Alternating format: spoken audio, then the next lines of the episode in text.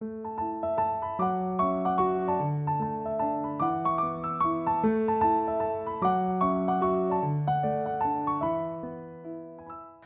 迎大家收听《那可那个清华》，我是主持人胖达。现代资讯科技迅速的发展，那研究发展的面向其实越来越多元。那伴随的其实无所不在的应用跟发展，尤其是最近呃，也说近年来就是 AI 人工智慧，更是近几年就是热门发展的领域，更是各国科技的角力。那以大学来说呢，资工系就与这个领域其实非常相关的。那以清大资工系来说，我们的研究领域其实有包括了计算机网络、晶片系统、电子设计、电脑系统、图像啊、人工。智慧跟数据科学，还有演算法跟人机互动。那我们今天很高兴邀请到清大资工系的陈怡欣老师来跟我们聊聊他的研究啊、教育理念跟资工系。欢迎陈怡欣老师。大家好，我是自工系陈怡欣。我对老师的认识其实是从一部影片开始的，就是我们之后也会把那个影片连接放在那资讯栏当中。有一门课就是 AI 人工智慧、社群大数据的情绪分析。那其实我对老师很好奇的，就是说我们一般过去对于情绪心理的研究，很常是从心理学出发，或者是从文本分析，或是透过聊天进行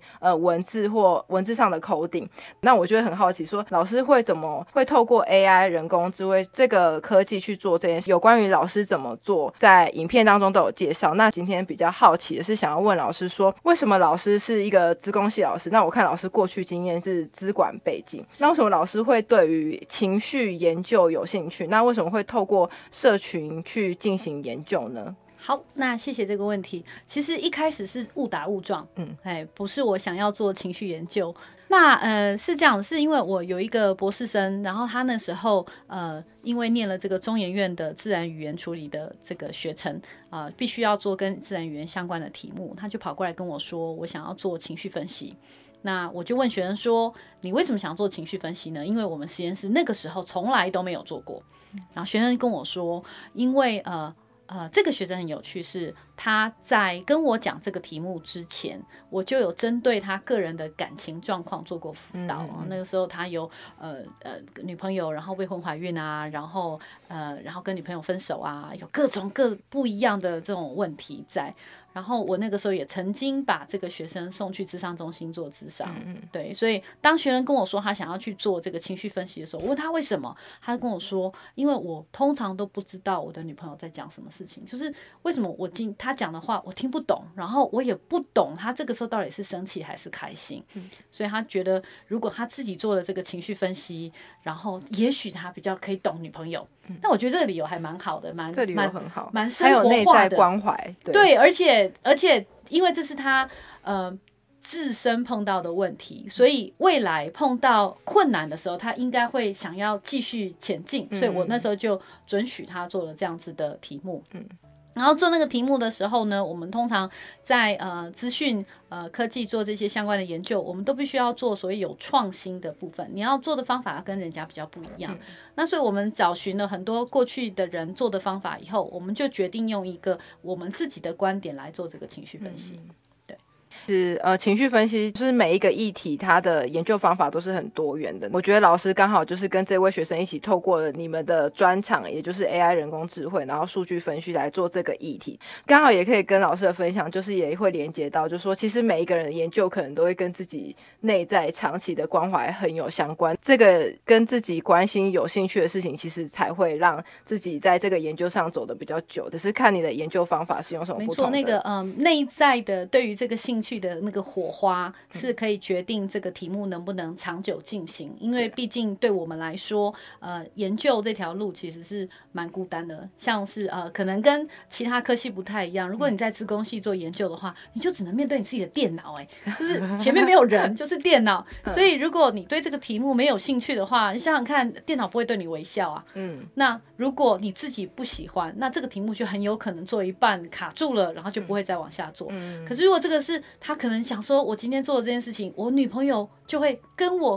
更能契合的话，他可能就会有往前的动力。所以刚开始对我来讲，我觉得这是一个有趣的问题。嗯，那刚开始他后来开始在做的时候呢，我那时候小孩子刚刚好，也就是呃没有很大，大概三四岁。好，我就陪着他们长大。那我也有发现是说，哎，我们今天做的研究的方法，好像可以跟我自己在养育小孩扯上某一种关系。我可以看小孩怎么去理解我们大人讲的话，怎么去翻译我们讲的这个情绪。那他们的某一些翻译方法，刚好跟那个时候传统上自然语言在操作的方式不太一样，所以后来我自己跟我们学生就研发出一些呃看起来好像很不一样的策略，这样子。嗯嗯。老师刚才有讲说每个人内在的关怀，老师也有特殊选材的经验，是我想要问老师说，您会特别关注就是在学生他有哪些特质吗？应该是这样讲，我我觉得先拉回来，在资工系，我们上面有几个不一样的系所。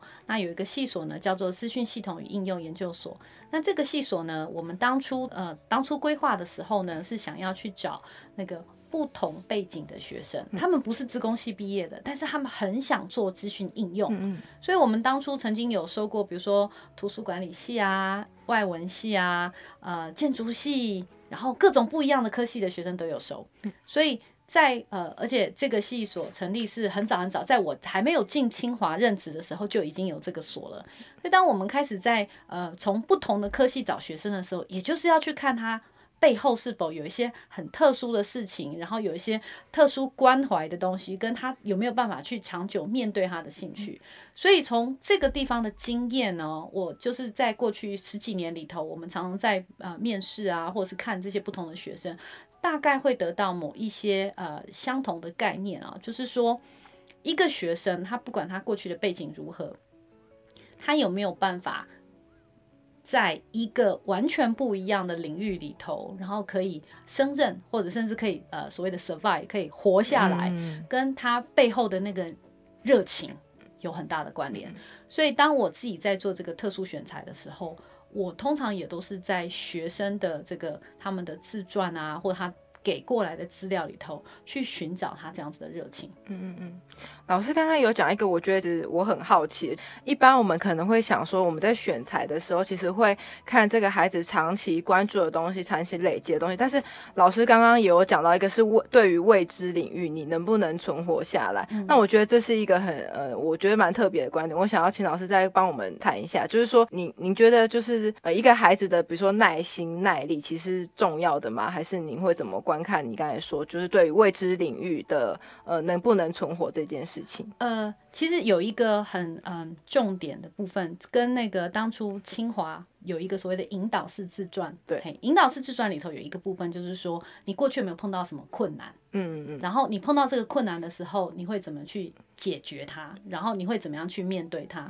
那学生在写这个部分的时候。多多少少我们可以看出来，有一些孩子呢，他可能呃碰到问题的时候，他的解法是，他可能写起来就会像是说啊，我就去问我的老师，我就去问我的什么什么什么。那有些学生写起来就不是这样的哦，他可能就是讲说，我就是无法理解为什么这个东西不行呢？所以我试了很多不同的方式，所以怎样怎样怎样怎样。你会从学生写作或者是在描述他怎么样去呃找到这个可能 solution 的时候，可以看到他某一种模式。嗯，对。那这个模式呢，有一些学生你会看到这个模式会重复的在不同的段落里头出现。嗯，当如果这个学生的模式让我看起来比较像是说，他即使碰到问题，他不会很快的放弃。嗯嗯，那我就觉得他理论上未来即使碰到困难，他也会坚持。嗯，对，我觉得这一点就是我们前几集的老师比较没有讲到，但我觉得这是很重要，因为面对未知，其实就是这个人他会不会容易放弃。那我觉得这也是在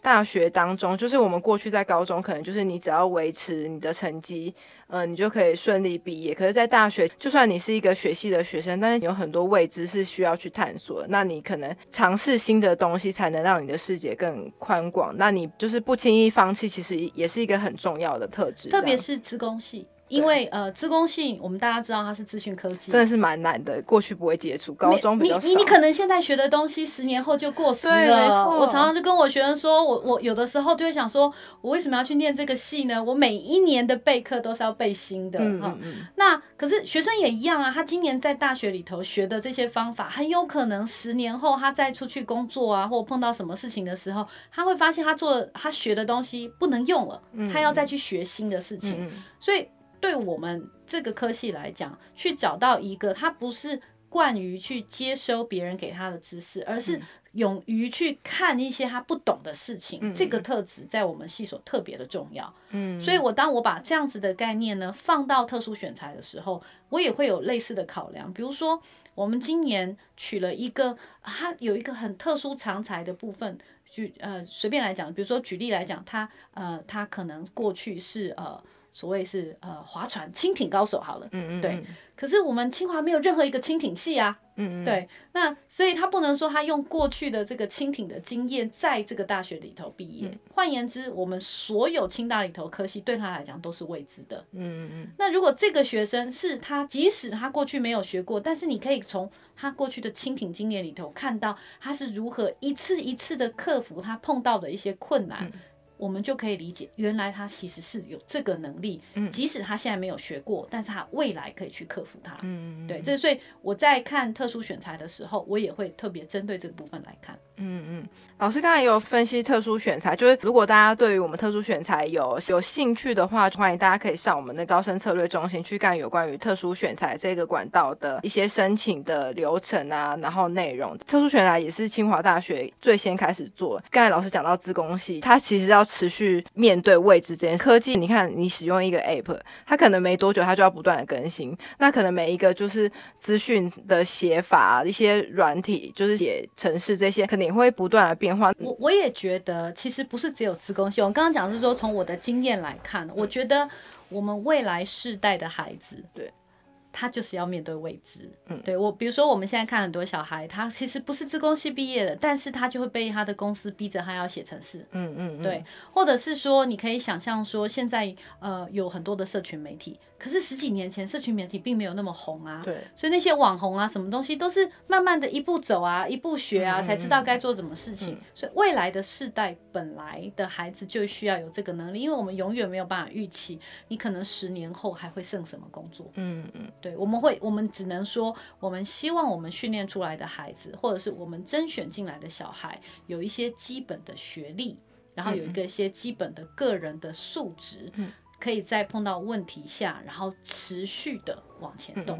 OK，那刚才老师就跟我们分享了，就是有关于自工系在选材上会希望孩子有哪些特质。其实每一个学系他都会希望孩子都有这些特质，因为这些特质就是带着那些孩子学习新的东西，比较不容易放弃，那勇于尝新。那接下来其实就是要请老师帮我们工商广告的时间，因为刚才老师帮我们讲了很多资讯。那对于申请自工系，现在可能大家在抉择，就是即将要最后个人申请抉择时间，就请务必。大家一定要填我们那个清大自贡系。那其实接下来要请老师帮我们，就是分享一下，就是跟我们聊聊，就是清大自贡系，就是长期以来，就是自贡系在自然组里面都是排名很前面的，是很多，尤其是台湾的顶尖大学，其实每一个学校都有，几乎都有自贡系。对您来说，或是整个呃清大自贡系来说，您觉得清大自贡系就有别于其他学校的优势是在哪边？那可以进一步鼓励大家选择我们清大自贡系。OK，好，那谢谢。那个是呃，我其实也被我也 被系主任要求要好好的把那个自工系讲得清楚一点。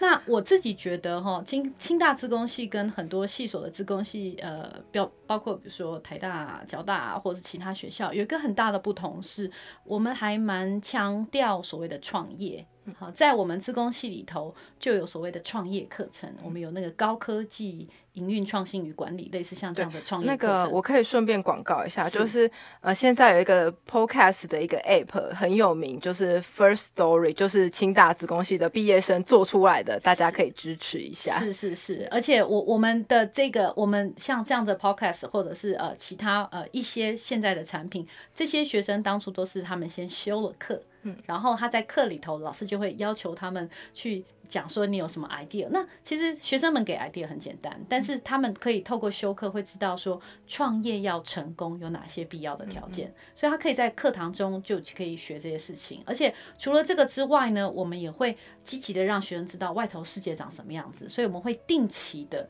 会有一些诶学长姐回来分享，比如说他的创业经验啊，或者是不同的这个人生的价值观。我们像清大资工系每一个月就会有一次。那除了这个之外呢，呃，清大自工系也有。是很少数的系所里头还蛮强调硬体的能力，所以我们会有什么硬体实验啊、硬体设计啊，这是在有一大部分的自工系里头比较不会有。那为什么呢？因为我们有发现是说，台湾哦，台湾其实是一个比较强的硬体王国。嗯嗯。如果我今天要训练出一个软体人才，他不太懂硬体是什么的话，你怎么有办法写出一个好的软体？嗯嗯。所以我们的在清大自工的学生，他就会有一些课。它就是会跟硬体有关，我觉得这是一个很特别的地方。那除了这个之外呢，我自己私人觉得，呃，清大资工系也是全台湾少数的科系里头有还蛮高的外籍生比例。嗯，为什么说外籍生这件事情，我今天要特别把它拿过来讲的原因是，呃。就像特殊选材，我们之所以选这么不同的孩子进来，这是因为我们希望有一些不同的文化冲击。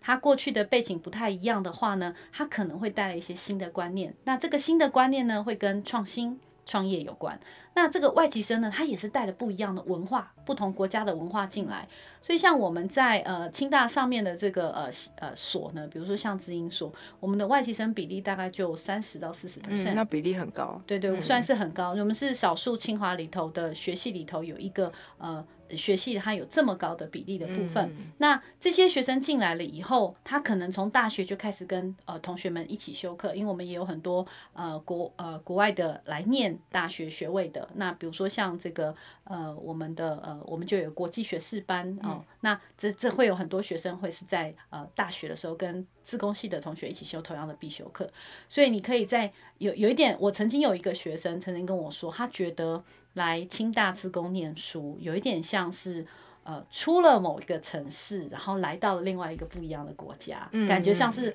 在岛内的出国游学或出国留学的感觉，对。这真的是呃清大资工系很大的一个优势之处，因为不管是硬体或是软体，这是一个已经一个全球化的呃，不论是生产或是运作模式。未来当你要成为一个高端的硬体或软体人员的时候，语言能力非常重要。那你认识的同学，未来可能也都是你的合作伙伴。这里进而到就是说，透过人际的合作，不管是人际相处，或是一起的学业的讨论，或是呃一个研究案的合作，其实未来都是对于最终会对于你的创业其实非常会有帮助。那最重要。就是说，课程也是很重要，因为课程其实对学生来说就是一个打底的基石。这样，大家可以想说，是清大自工系在创业这一块可以如此的发展，除了老师的呃培育之外，大家都有很扎实的课程。可以想说，不论是哪一个创新的发明或设计，或是一个新的城市设计，都是一个它最终会有一个基础，就是它是一个很雄厚的基础去奠基起来，它才能去发展出它的呃另外创新或是新创的部分。这样子是的，所以也会有我们刚刚讲到说，哎，我们可能研究所上面就会有某一个特别的所，